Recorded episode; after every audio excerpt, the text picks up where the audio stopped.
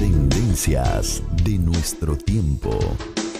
Programa que es traído a usted en este mismo horario todos los lunes, miércoles y viernes por el pastor Natividad Ramos Ramos.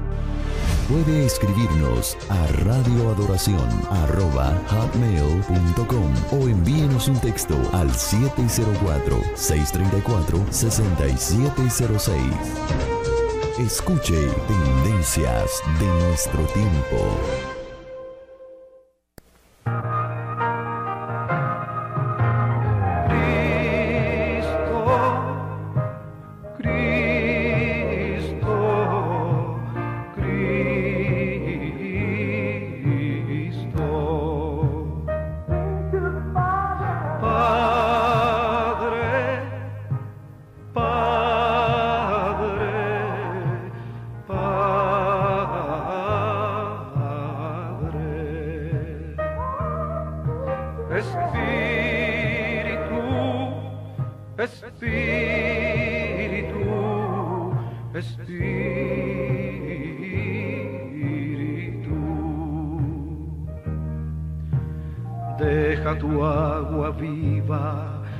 Entre mi alma correr.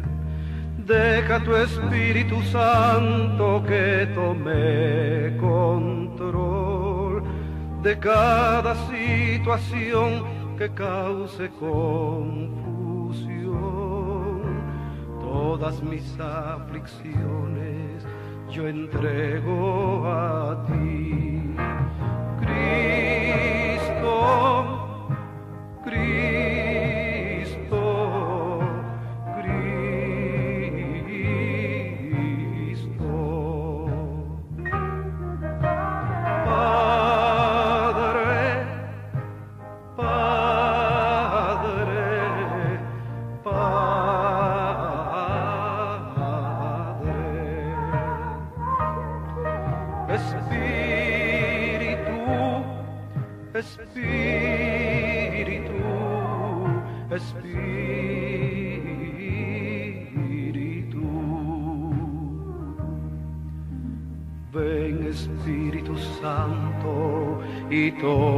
control.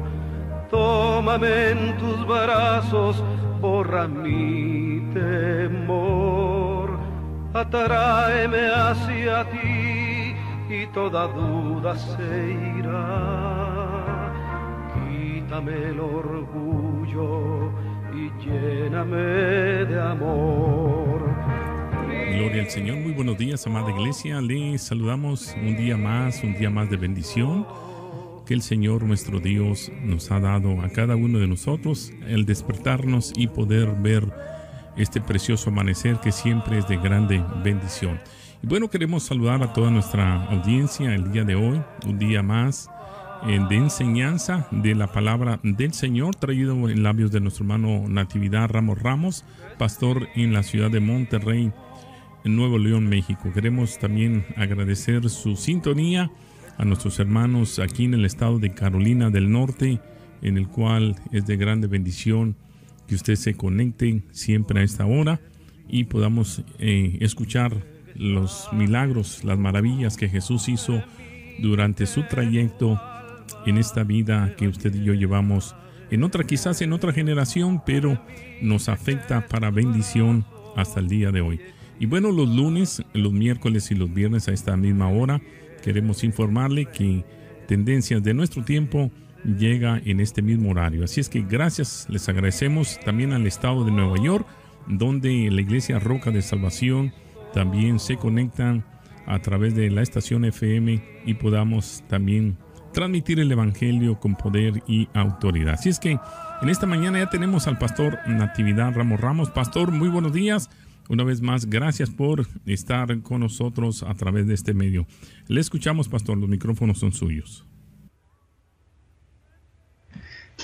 Pues muy buenos días, mis hermanos.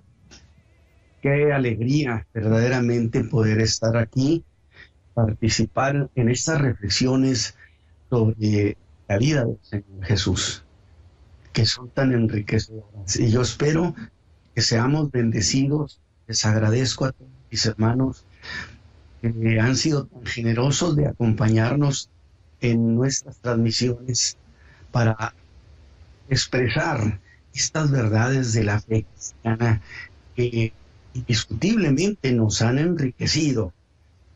Así que le agradezco a Dios y Padre de nuestro Señor Jesucristo que conceda este privilegio de participar. Muy bien, mis hermanos, pues eh, estamos empezando una serie de mensajes sobre la vida ministerial del Señor Jesús en los tiempos que Él estuvo entre nosotros aquí en la tierra.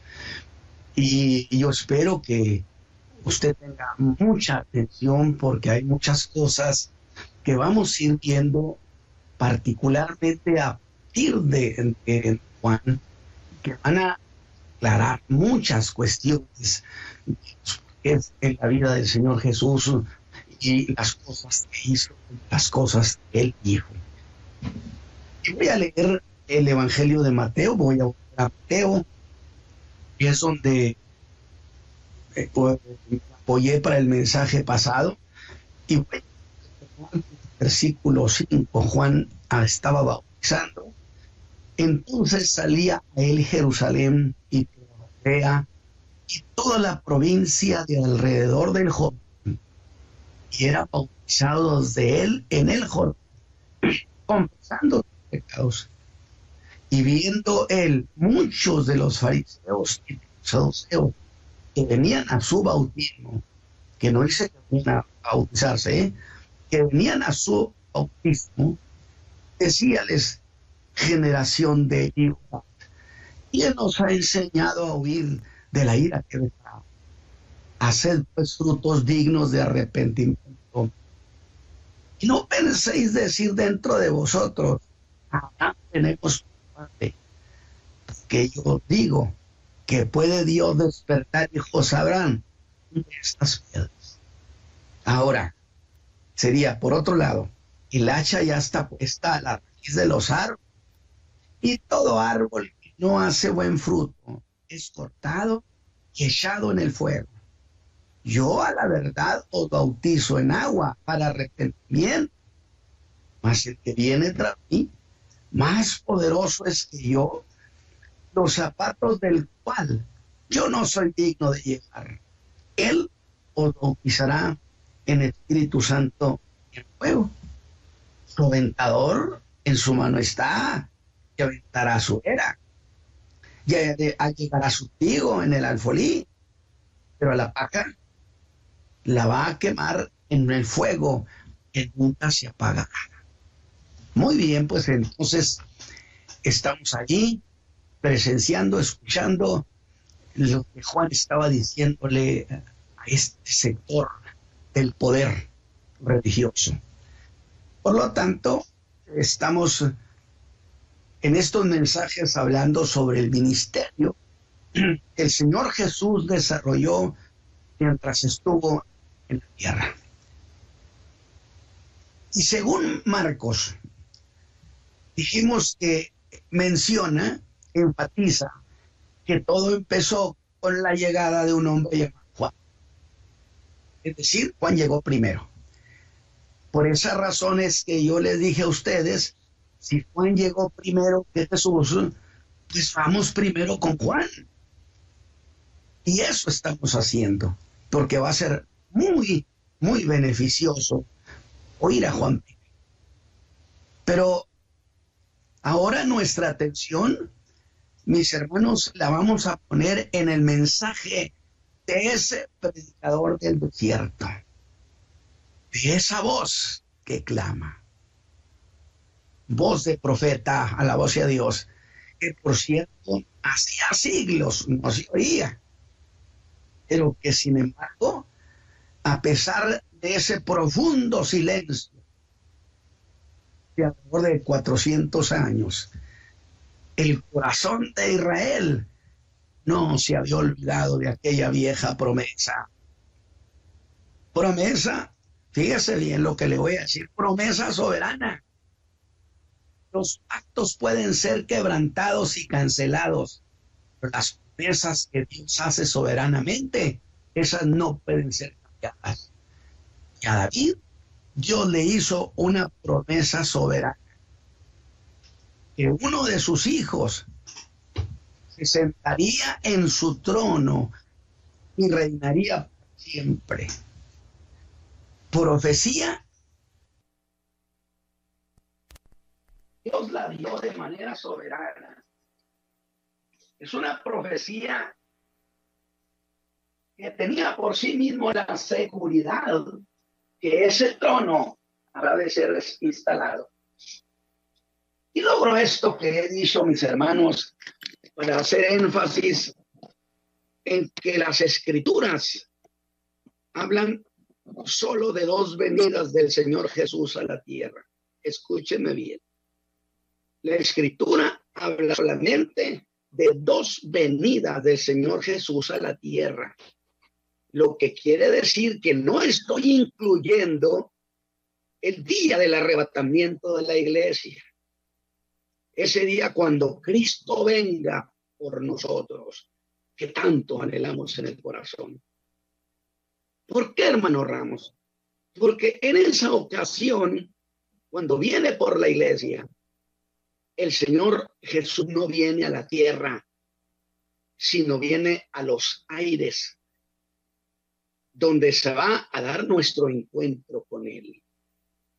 Esto es lo que dijo el apóstol Pablo a los hermanos de Tesalónica en su primera carta, en el capítulo 4, versículo 16 al 17, que los muertos en Cristo resucitarán, que nosotros que vivimos seremos transformados y juntos iremos a recibir al Señor en los aires Mientras que lo que se debe llamar como venida son tiempos cuando el Señor Jesús viene a la tierra.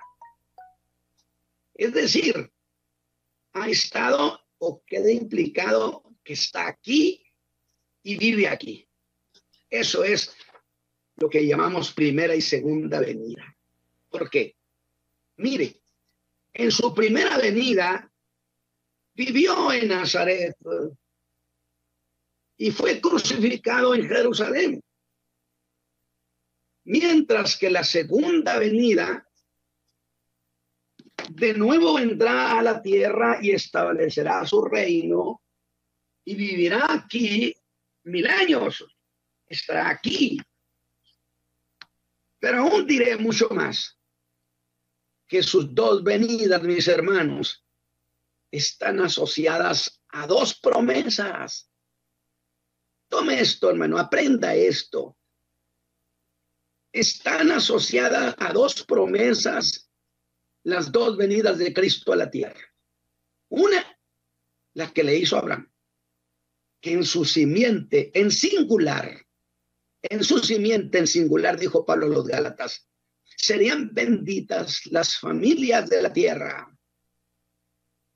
Esto era relativo a esa redención gloriosa que cumplió en su muerte y resurrección. Mientras que la otra promesa, la que le hizo a David, es la razón de la segunda venida de Cristo a la tierra. En la segunda venida de Cristo a la tierra viene para cumplirle a David la promesa que él le hizo, que su reino sería restaurado y que uno de sus hijos reinaría para siempre. Alabado sea Dios. ¿Se da cuenta? Las dos venidas de Cristo a la tierra, asociadas específicamente a la promesa que le hizo a Abraham y ahora la promesa que le hizo a David. Esta, esta promesa aún no se ha cumplido. Y cuando se habla de ese reino de los cielos, se hace en el sentido de algo que habrá de suceder. El reino de los cielos no está cancelado, está pospuesto. Para que nadie vaya a pensar que estoy proponiendo o diciendo que se canceló el establecimiento del reino. Cuando Jesús les dijo a los discípulos después de la muerte de Juan, ya no digan que yo soy el Mesías, no está cancelando el establecimiento del reino. porque esa es promesa soberana, está propiamente posponiendo el tiempo. Y evidentemente, mis hermanos, Juan ha sido instruido por Dios. Y según Lucas en el capítulo 1, versículo 80, el tiempo llegó. Y es cuando Dios sin duda le ordena, Juan clama, grítalo en el desierto, que el reino de los cielos se ha acercado, alabado sea Dios. Qué emoción en el alma. La noticia simbró el desierto. La voz se corrió por todas partes y el pueblo se alarmó agradablemente. Dios, bendito Dios que nunca olvida sus promesas, había roto el silencio y lo hizo con la noticia más esperada. El reino de los cielos era una cercana realidad. Observe lo que dije. No dijo el reino se está estableciendo, el reino se ha acercado. Y entonces era una cercana realidad. Sin embargo, esa, esa realidad de que el rey, de que Juan dijo que el reino se había acercado, habría de rebasar a Israel y les costaría mucho creer que ese reino estaba entre ellos. Grave eso.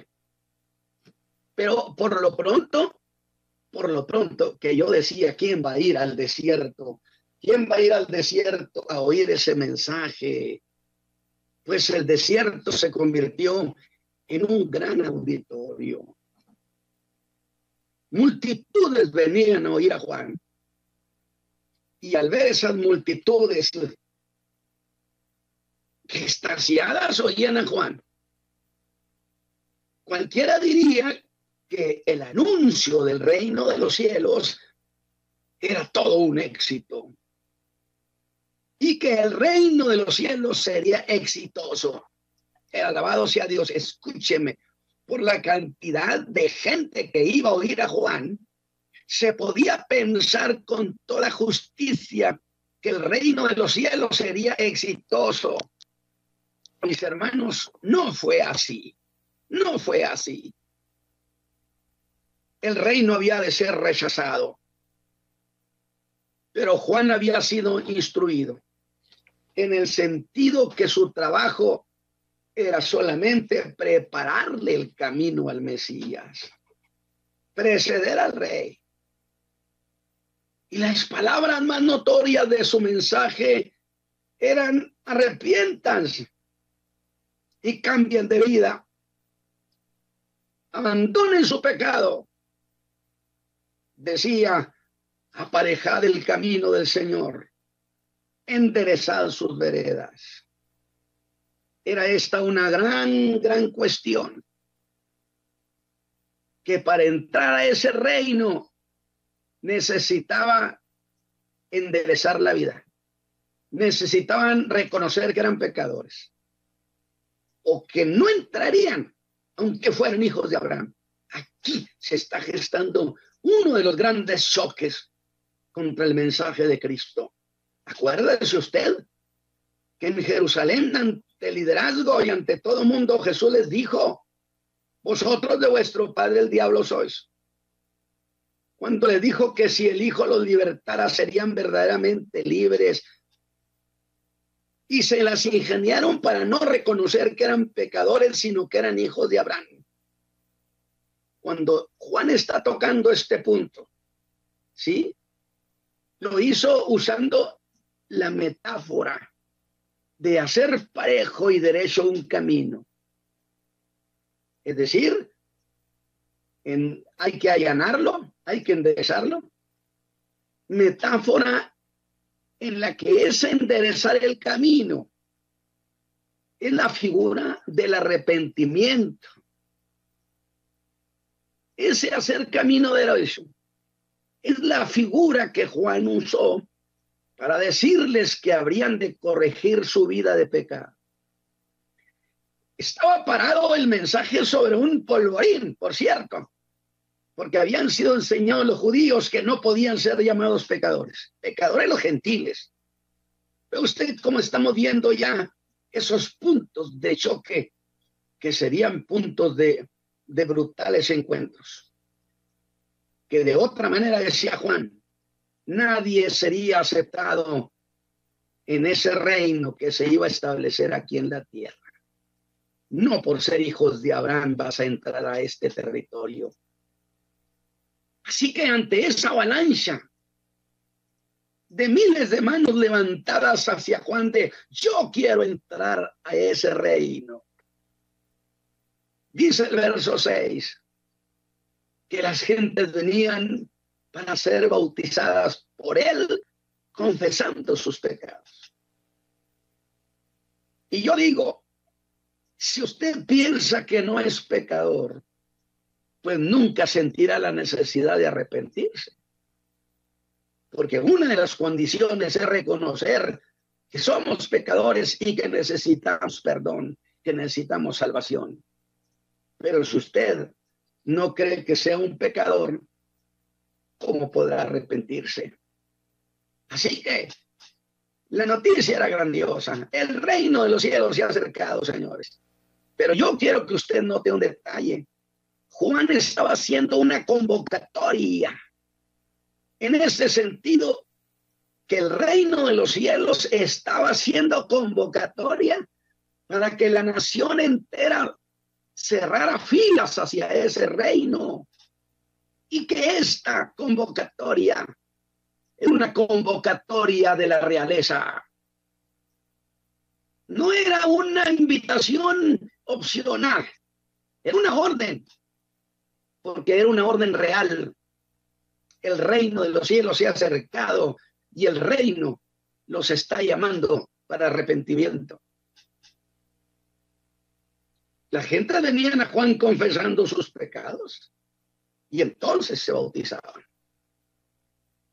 significando que estaban preparados para participar en ese reino que se iba a establecer reino donde el hijo de David se sentaría en el trono de David su padre y restauraría ese reino. No ha sucedido, pero pronto va a suceder eso. Alabado sea Dios. Yo digo, los pasos del Mesías ya se oyen. Donde el Hijo de David, Cristo Jesús, victorioso, se sentará en ese trono a reinar aquí en la tierra, no en el cielo. Por eso dije que para ser calificado como venida primera o segunda, tiene como condición que haya estado aquí en la tierra. Por lo que entrar a ese reino en la tierra, nada tiene que ver con el arrebatamiento de la iglesia, la cual será levantada al cielo, no a Jerusalén. ¿Acaso no dijo el Señor Jesús? Mis hermanos, alégrense con estas palabras, porque el Señor Jesús dio la materia prima para la doctrina del arrebatamiento allá en Juan 14.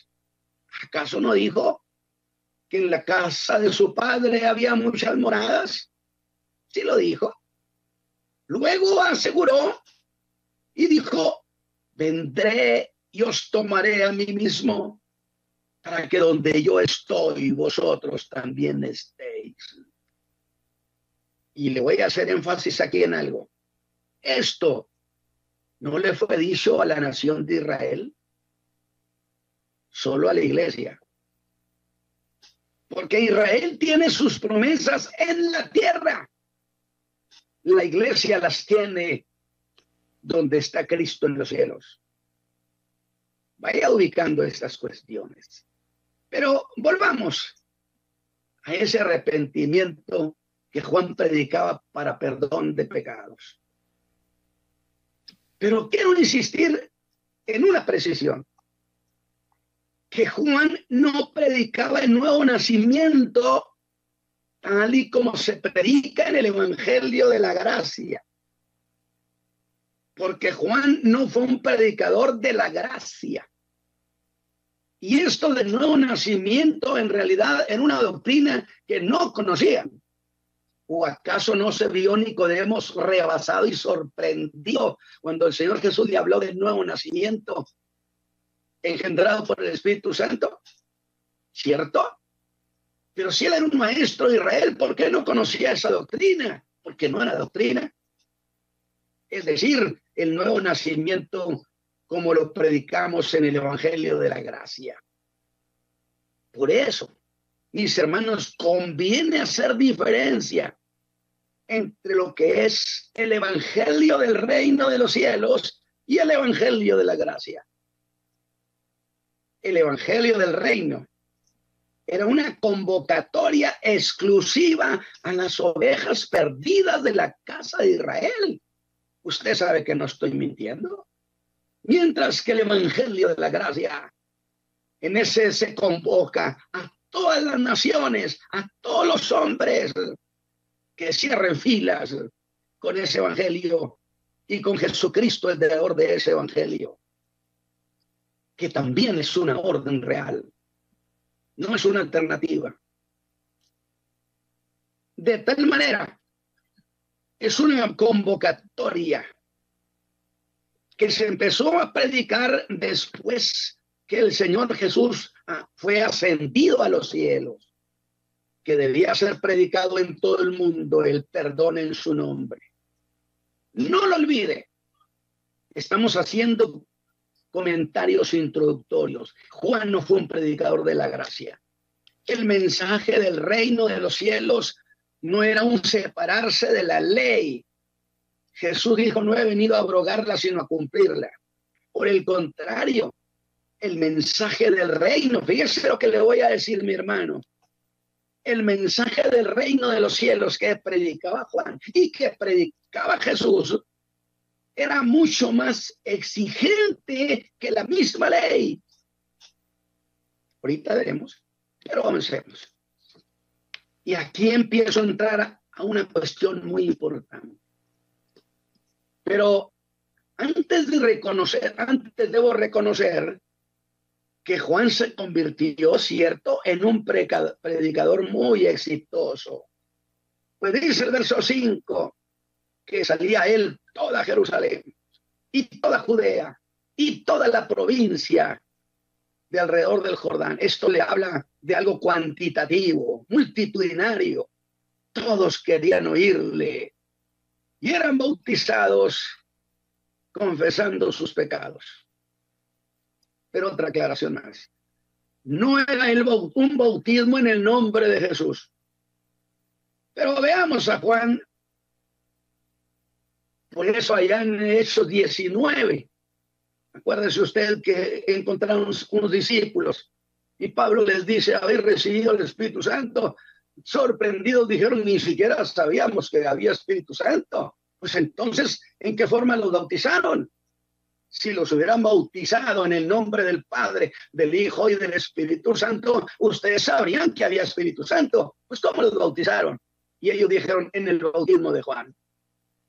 Todavía en esos años andaban algunos predicadores continuando con el ministerio de Juan cuando que el ministerio de Juan era para Juan no para su descendencia. Pero veamos a Juan desde Jerusalén. Vamos a Jerusalén y veamos qué pasaba allá. Era tan impactante su mensaje que llamó la atención de la nación. Pero Mateo pone atención en el que hizo el liderazgo judío. Este predicador del desierto está llamando mucho la atención de los de esa capital, los de la capital. Cosa que los inquietaba y que no dejaba de ser un caso único e insólito. Pues fueron enterados que Juan estaba causando un movimiento de masas que podía ser mal visto por los romanos. Y la élite religiosa y política de la capital lo vio como motivo de investigación. Necesitamos investigar esto. Y envían gente. Y en el verso 7 Mateo nos cuenta de dos grupos que vinieron al bautismo de Juan, que no venían a bautizarse, venían de observadores, fariseos y saduceos. Ellos representaban poderosos grupos de poder. Vinieron a donde Juan bautizaba, dice el verso 7. Y viendo el mucho de los fariseos y de los saduceos, Juan está bautizando no vinieron a decirle nada a Juan, lo estaban escuchando. No te viene ese detalle. Y los fariseos y saduceos no dice que vinieron a pedir bautismo, venían como observadores. Y de repente Juan se dirige a ellos en un lenguaje violento. Generación de víboras. ¿Quién os ha enseñado a huir de la ira que vendrá? Y yo digo, Juan, ¿qué te pasa, Juan? Generación de víboras. ¿Por qué les está diciendo eso?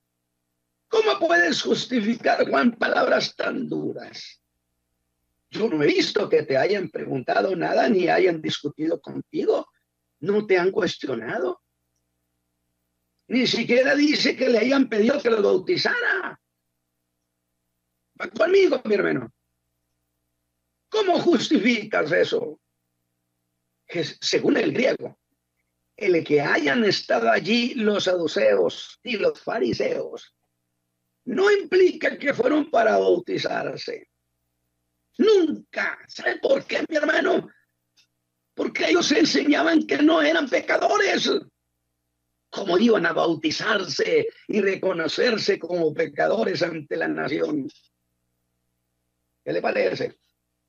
Pues si así lo hubieran hecho, pues se hubiera bautizado, si hubieran confesado sus pecados.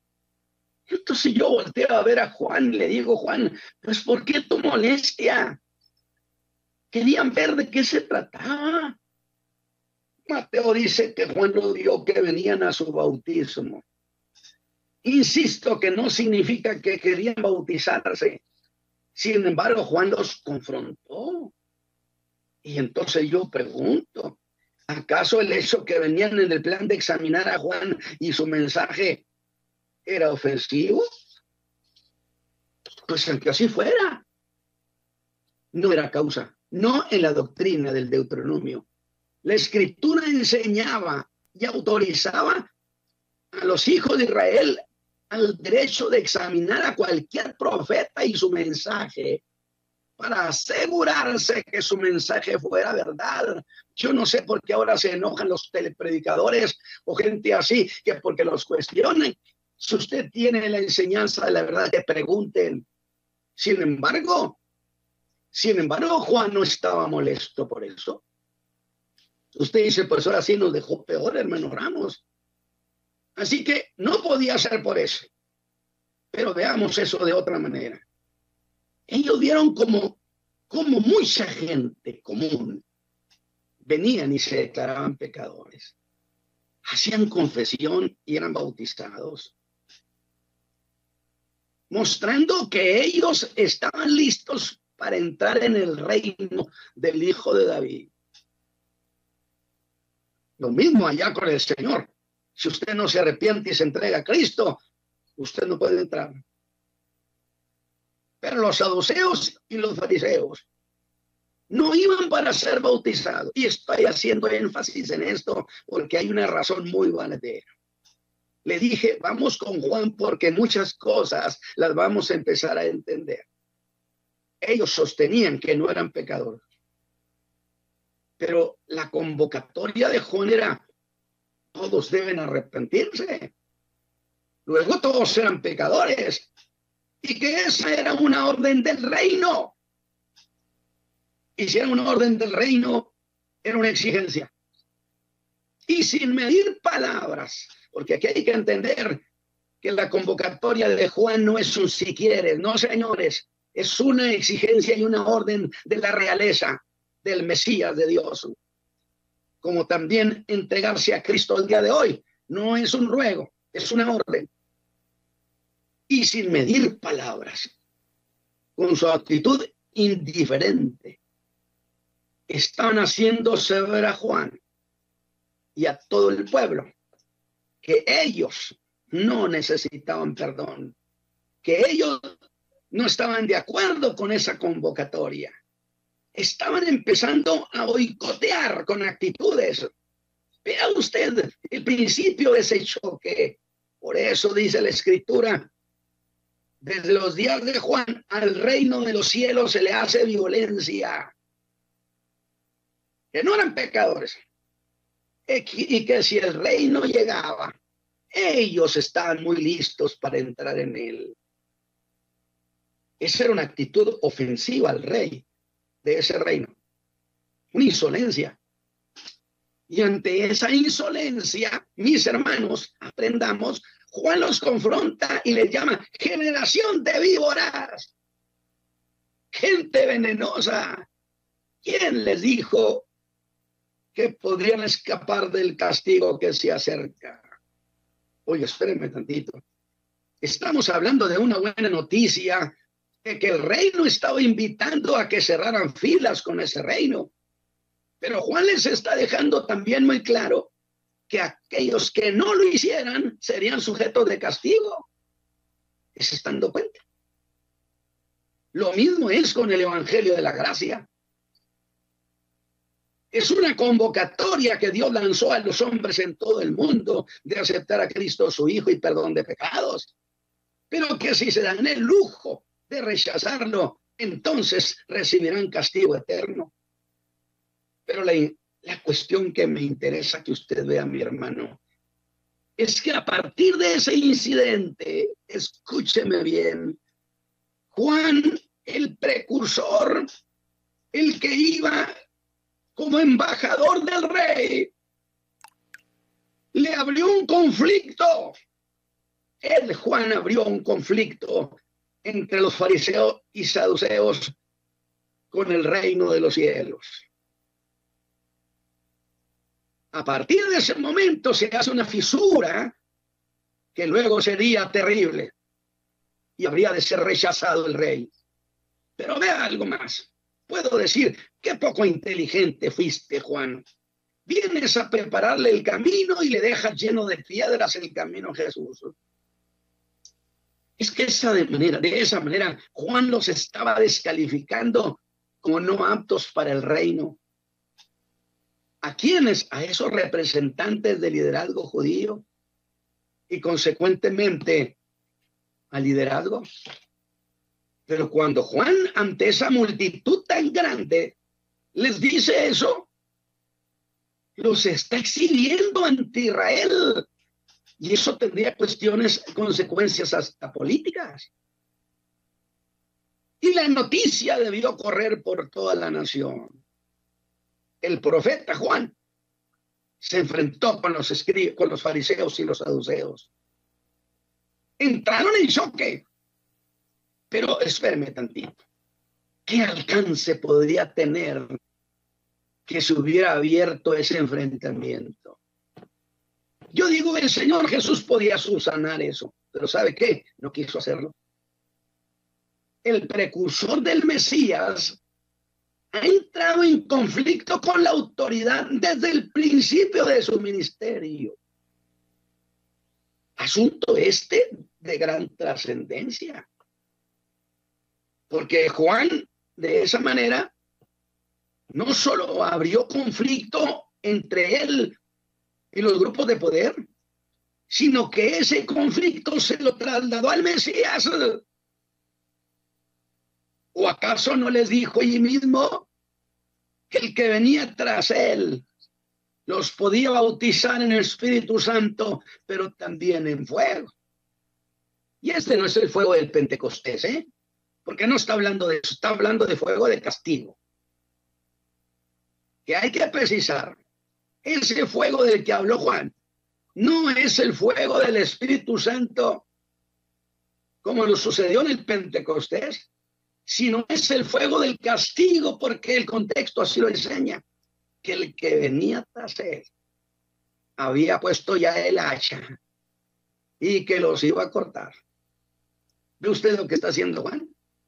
y que si los cortaba se iban a secar y que los echaría en el fuego que nunca se apaga.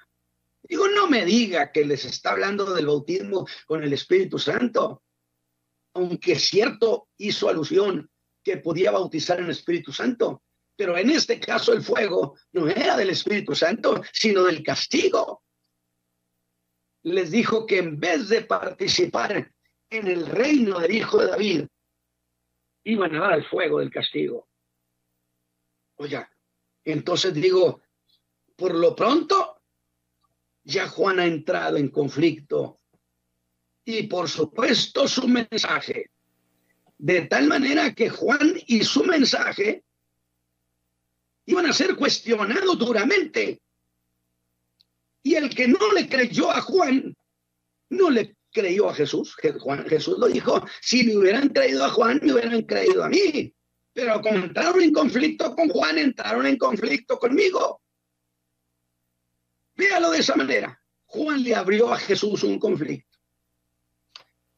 Y eso, hermano Ramos, pues que desde ese momento, desde ese momento, Fíjense bien, si los pies del Mesías venían dirigiéndose al trono para sentarse en el trono de David, a partir de ese instante, los pies de Jesús se pusieron en ruta a la cruz del Calvario. Alabado sea Dios. Va conmigo. Y eso fue un acto deliberado. ¿Acaso con eso no le reserró Juan el camino al Mesías? Entonces yo tengo que preguntar, ¿error de Juan? No, eso estaba en el consejo de Dios. Luego entonces ya desde aquí se empieza a notar que la tendencia divina no era que Jesús fuera al trono, sino que fuera a la muerte en la cruz. Bendito sea Dios. Porque lo digo esto porque algunos despistados dicen que Dios tenía el plan A y el plan B. Y como el plan A fracasó, tuvo que usar el plan B. No, señores. Desde la eternidad Dios había seleccionado los pasos que iban a seguir. Jesús iba a morir por los fe. Y le voy a decir por qué. Porque la promesa de redimir al hombre fue dicha a Abraham antes que la de David. Y el que es primero en tiempo es primero en derecho. Por eso, al final de cuentas, Jesús le cumplió primero a Abraham su promesa primero en tiempo, primero en derecho. Santo Dios, qué belleza. Yo no sé si usted va conmigo disfrutando estos detalles. Yo quiero que usted se goce, pero que aprenda. Esto estaba en el consejo de Dios. Y la verdad es que Juan empezó su ministerio. Mis hermanos, escúchenme, encendiendo allí una fogata que luego se convirtió en un incendio bárbaro. Y habrían de decidir sin duda, tenemos que rechazar a Juan y rechazar su mensaje y rechazar a su Mesías, al Mesías con él. ¿Ve usted qué significó ese encuentro con el liderazgo? Ese choque. Pero, a ver, vea esto otro lado. ¿Qué acaso el Señor Jesús no podía subsanar ese conflicto? Subsanó la cuestión el Señor Jesús. Fíjese que no. No, no lo hizo porque no quiso. Y me atrevo a afirmarlo de nuevo que no quiso hacerlo. Al contrario, alabado sea mi Señor, que le echó más leña al fuego. Porque quería que hubiera causa muy fuerte para que no lo quisieran como rey para que lo quisieran mejor en la cruz. Y gracias a eso, a esos pasos deliberados del Altísimo, es que yo tengo salvación y vida eterna. Y ustedes también, mis hermanos.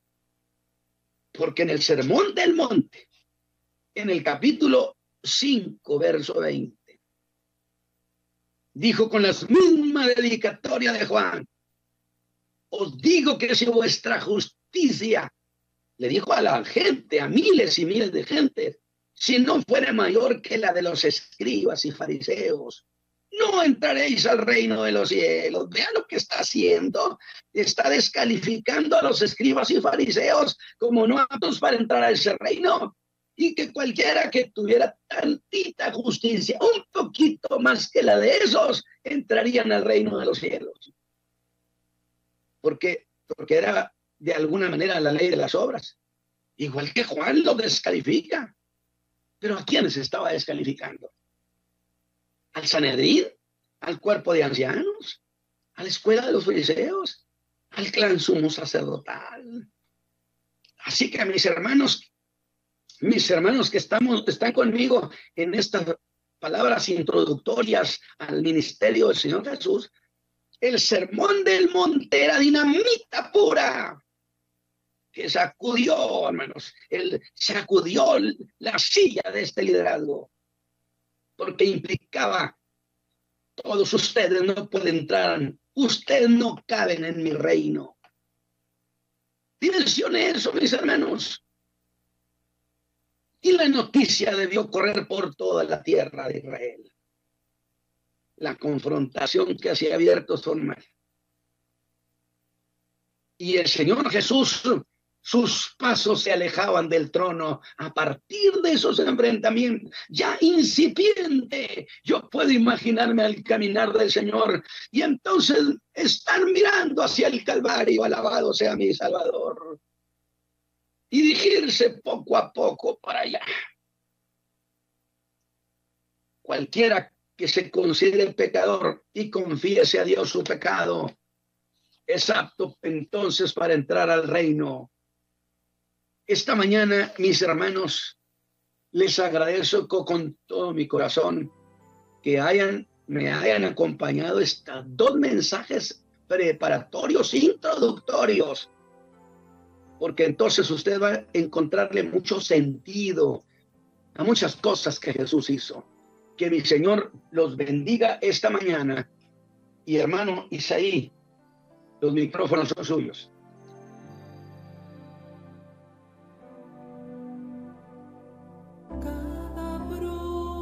Gracias, pastor, una vez más por esta linda enseñanza el día de hoy.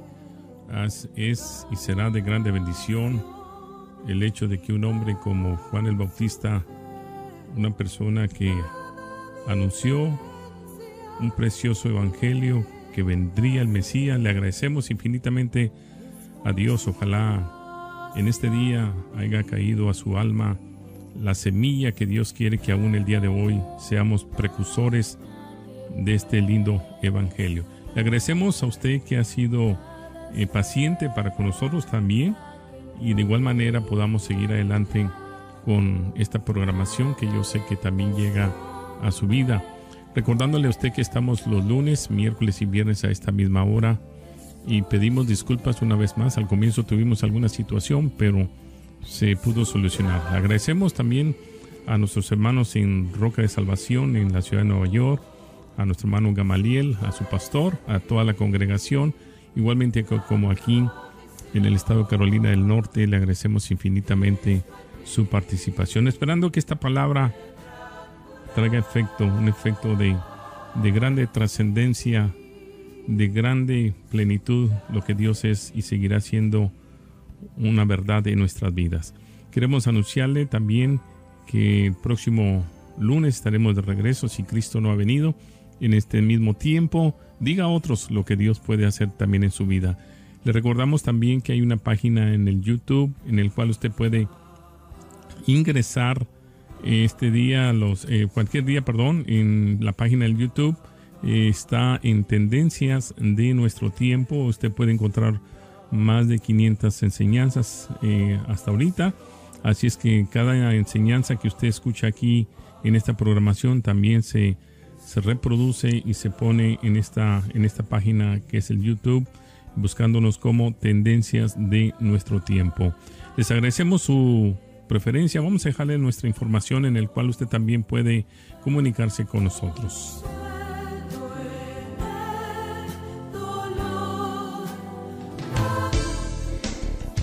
Tendencias de nuestro tiempo. Programa que es traído a usted en este mismo horario todos los lunes, miércoles y viernes por el pastor Natividad Ramos Ramos. Puede escribirnos a radioadoración.com o envíenos un texto al 704-634-6706. Escuche Tendencias de nuestro tiempo.